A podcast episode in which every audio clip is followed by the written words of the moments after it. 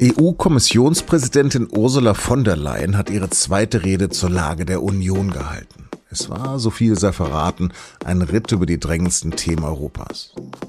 Über den Kampf gegen die Pandemie, Erweiterungsbegehren und andere Herausforderungen habe ich mit unserem Korrespondenten Björn Finke am Telefon in Straßburg gesprochen. Sie hören auf den Punkt, den Nachrichtenpodcast der Süddeutschen Zeitung.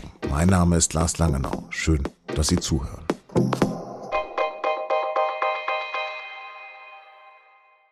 Gewohnt souverän steht Ursula von der Leyen am Mittwoch am Rednerpult vor den EU-Parlamentariern in Straßburg. Ihre 59-minütige Rede zur Lage der Union hält sie mehrsprachig und sie kündigt einen Strauß neue Initiativen an. Deutschlands ehemalige Verteidigungsministerin betont dabei auch, dass sie die EU deutlich handlungs- und widerstandsfähiger machen will. This climate and economic leadership is central to Europe's global and security objectives. We are entering a new era of hyper competitiveness. What we need now is the European Defence Union. Natürlich spricht sie auch über Corona, Rechtsstaatlichkeit, verweist auf das ehrgeizige Klimaschutzprogramm, auf Initiativen zur Bekämpfung der Arbeitslosigkeit und Migration. Aber von der Leyen ist eben nicht Europas Antwort auf Joe Biden. Sie ist keine Regierungschefin, sondern Eintreiberin, Moderatorin und Schiedsrichterin. Manches bleibt in der Rede entsprechend vage. Schließlich müssen sich die Mitgliedstaaten der Union bewegen. Sehr konkret aber wirbt von der Leyen für eine technologische Souveränität der EU, um der Abhängigkeit von China zu entgehen. Dazu will sie die europäische Chipindustrie stärken. Sie redet dabei von Smartphones und Elektrorollern bis zu Zügen oder intelligenten Fabriken. All das soll ohne Ausbeutung passieren. In der EU sollen künftig Produkte aus Zwangsarbeit verboten werden. Doing business around the world is good. Global trade around the world, that is good and necessary. But this can never ever be done at the expense of people's dignity and freedom. Human rights are not for sale at any price. Über Europas Herausforderungen habe ich mit meinem Kollegen Björn Finke gesprochen. Björn, Ursula von der Leyen ist jetzt seit fast zwei Jahren EU-Kommissionspräsidentin. Wie bewertest du denn ihre diesjährige Rede zur Union? Ja, sie hat einen Rückblick über die vergangenen äh, zwölf Monate gemacht und dann äh, einen Ausblick. Und beim Rückblick konnte sie natürlich äh, auf ein paar Erfolge verweisen, weil ja die gemeinsame Impfstoffbeschaffung der EU die ja am Anfang sehr stark kritisiert worden war, auch vor allem aus Deutschland, hat sich ja inzwischen eben als Erfolg erwiesen. Wir sind weltweit ziemlich weit vorne dabei, wenn es um die Impfquote geht. Äh, zugleich äh, ist dieser Corona-Hilfstopf da, diese 800 Milliarden Euro, die die Kommission verteilt an Mitgliedstaaten, an den Staat gegangen. Und das hat jetzt nichts mit Corona zu tun, aber die äh, Kommission hat auch im Sommer noch dieses unglaublich ehrgeizige und umfassende Gesetzespaket vorlegen können, ähm, wie wir unsere ehrgeizigen Klimaschutzziele erreichen. Also sie hat da schon irgendwie einen, ziemlich großen Teil ihrer Hausaufgaben erledigt, hat jetzt irgendwie viele schöne Gimmicks für die kommenden zwölf Monate versprochen, äh, aber auch natürlich auch viele ernsthaftere Sachen. Äh, nichtsdestotrotz haben dann die Parlamentarier hinterher darauf hingewiesen, dass eben Worte nicht alles sind, sondern eben Taten auch zählen. Das stimmt ja auch. Und dass von der Leyen eben bei allen Erfolgen der vergangenen Monate und der recht guten Pandemiebewältigung eben bei ein paar Themen äh, noch nicht geliefert hat oder nicht so geliefert hat, wie es vielleicht wünschenswert wäre. Und da war natürlich ein ganz wichtiger Punkt diese Debatte um Rechtsstaatlichkeit in Ungarn und Polen, wo sich viele ein härteres Vorgehen der Kommission wünschen. Von der Leyen versteht den Kampf gegen Corona als Marathon, nicht als Sprint. Was meint sie denn damit? Damit meint sie, dass wir ähm, äh, trotz der Erfolge, die wir jetzt verzeichnet haben, eben noch sehr, sehr viele vor uns haben. Denn auch wenn wir jetzt in Europa insgesamt eine hohe Impfquote haben, unterscheidet die sich doch innerhalb der äh, Europäischen Union ziemlich stark. Zugleich, da hat sie auch darauf hingewiesen, gibt es natürlich ganze Gegenden der Welt, wo ganz, ganz, ganz wenige Menschen nur geimpft sind. Weswegen sie halt auch versprochen hat, jetzt nochmal 200 Millionen Dosen Impfstoff extra an, äh, an ärmere Staaten zu spenden. Was hat sie denn als drängendste Herausforderung benannt? Wichtige Zukunftsausgabe ist ähm, nach Ansicht von der Leyen vernünftigerweise die Europäische Union gegen äh, künftige Pandemien zu stärken. Also soll eine neue Behörde gegründet werden.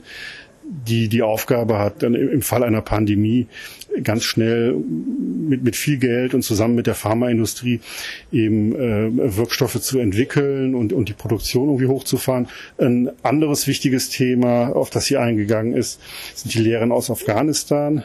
Ähm, da gibt es ja die, die Debatte, ob die EU, EU vielleicht eine eigene schnelle Eingreiftruppe braucht. Ähm, von der Leyen geht jetzt nicht so weit zu sagen, dass sie so eine Eingreiftruppe einführen will, aber sie sagt zum Beispiel, dass die Staaten bei diesen Themen stärker zusammenarbeiten sollen. Sie sollen Informationen über so Krisenherde austauschen, sodass man sich ein besseres Bild machen kann.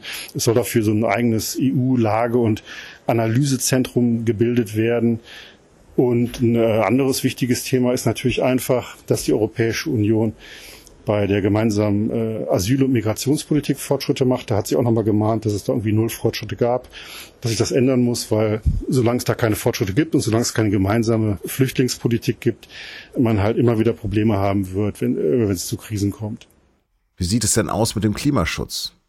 Beim Klimaschutz äh, hat sie vor allem gemahnt, dass die äh, Staaten und das EU-Parlament doch bitte nicht dieses extrem umfangreiche, unkomplexe und ehrgeizige Gesetzespaket verwässern oder schreddern sollten, was die Kommission im Juli vorgelegt hat. Also da, da bei diesem Thema muss man einfach sagen, da hat die Kommission einfach jetzt erstmal geliefert und jetzt ist es eben Sache des Parlaments und der, der Mitgliedstaaten, das alles dann auch letztlich zu, zu Gesetzen werden zu lassen, indem man es halt äh, den Gesetzgebungsprozess durchlaufen lässt. Und das wird irgendwie alles total umstritten sein, weil es da um unfassbar viel Geld geht und äh, alles unglaublich schmerzhaft ist. Ja. Was hat sie denn zu den Problemfällen Polen und Ungarn gesagt? Ja, sie hat, wie es so üblich ist in diesen Reden, keine Übeltäter beim Namen benannt. Aber sie hat sehr, sehr klar gesagt, wie sie das Thema sieht und alle wussten, wer sich angesprochen fühlen muss. Sie hat gesagt, dass sie halt okay, erstmal auch auf Dialog setzt und sowas. Also da ist sie ganz bei, bei Angela Merkel, die sich bei ihrem Staatsbesuch in, in Warschau ähnlich geäußert hat.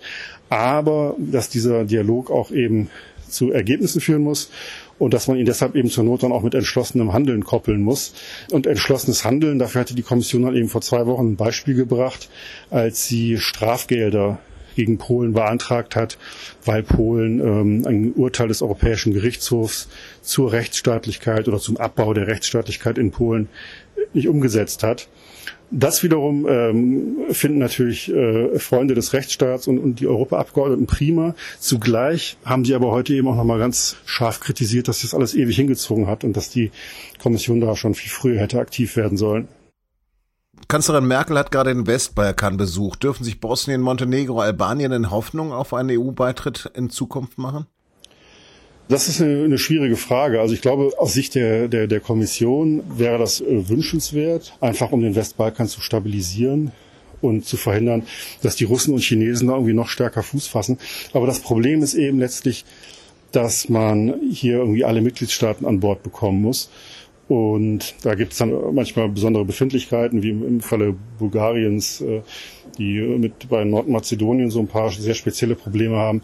Aber es gibt auch dieses sehr grundsätzliche Problem, ob die Europäische Union überhaupt bereit ist zu einer Erweiterung. Ich meine, wir haben jetzt 27 Staaten, sehr divers teilweise, und wir merken schon, dass wir in vielen wichtigen Streitpunkten es nicht schaffen, zu Beschlüssen zu kommen, weil halt Staaten ihr Veto nutzen in, in der Außenpolitik. Mhm. Eine dänische Zeitung hat gerade geschrieben, dass die Deutschen am 26.09. Europas Kaiser wählen. Wie blickt denn Brüssel auf die Bundestagswahl? gespannt. Angela Merkel war, war 16 Jahre in der Macht, hat sich irgendwie einen sehr guten Ruf erarbeitet, war oft so eine Streitschlichterin, Moderatorin. Die ist jetzt da nicht mehr da. Wird ihr Nachfolger auch diese Rolle ausfüllen können? Äh, oder muss er da reinwachsen? Oder wird irgendjemand anders vielleicht diese Rolle irgendwie einnehmen? Wird dann Draghi aus Italien oder Macron aus Frankreich vielleicht äh, so demnächst eher so die überragend wichtige äh, Person unter den Staats- und Regierungschefs werden. Das sind so die, die Fragen, die man sich hier stellt. Und deshalb schauen tatsächlich viele gebannt nach Berlin, was ein bisschen kurios ist, weil wiederum im Wahlkampf in Deutschland niemand nach Europa zu, zu scheinen schaut. Also Europapolitik spielt ja im deutschen Wahlkampf eigentlich keine große Rolle. Björn, vielen, vielen Dank für deine Zeit. Ja, nichts zu danken, gerne. Und jetzt noch Nachrichten.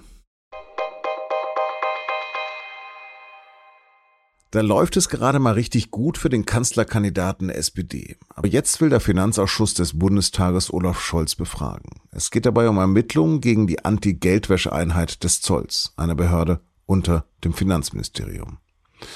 Da hatte die Staatsanwaltschaft Osnabrück am vergangenen Donnerstag das Finanzministerium und das Justizministerium durchsuchen lassen. Es geht um die Frage, ob Hinweise von Banken auf Terrorfinanzierung zu spät an Polizei und Justiz weitergegeben wurden. Außerdem geht es in einer weiteren Ermittlung inzwischen auch um Scholz Staatssekretär. Die Berliner Staatsanwaltschaft prüft, ob Wolfgang Schmidt via Twitter verbotene Mitteilungen über Gerichtsverhandlungen wiedergegeben hat. SPD-Mann Schmidt hatte da teilweise einen Durchsuchungsbeschluss veröffentlicht, um Scholz zu entlasten. Das Bundesinnenministerium hat für gut 2600 potenziell gefährdete Menschen aus Afghanistan Aufenthaltszusagen erteilt. Darunter sind Künstlerinnen, Wissenschaftler und Journalistinnen. Diese Menschen sowie ihre Lebenspartner und Kinder erhalten einen Aufenthaltstitel für Deutschland und müssen kein Asyl beantragen. Der größere Teil dieser Menschen befindet sich derzeit noch nicht in Deutschland, erklärte das Auswärtige Amt. Das Krisenreaktionszentrum der Bundesregierung arbeitet daran, ihnen bei der Ausreise aus Afghanistan zu helfen.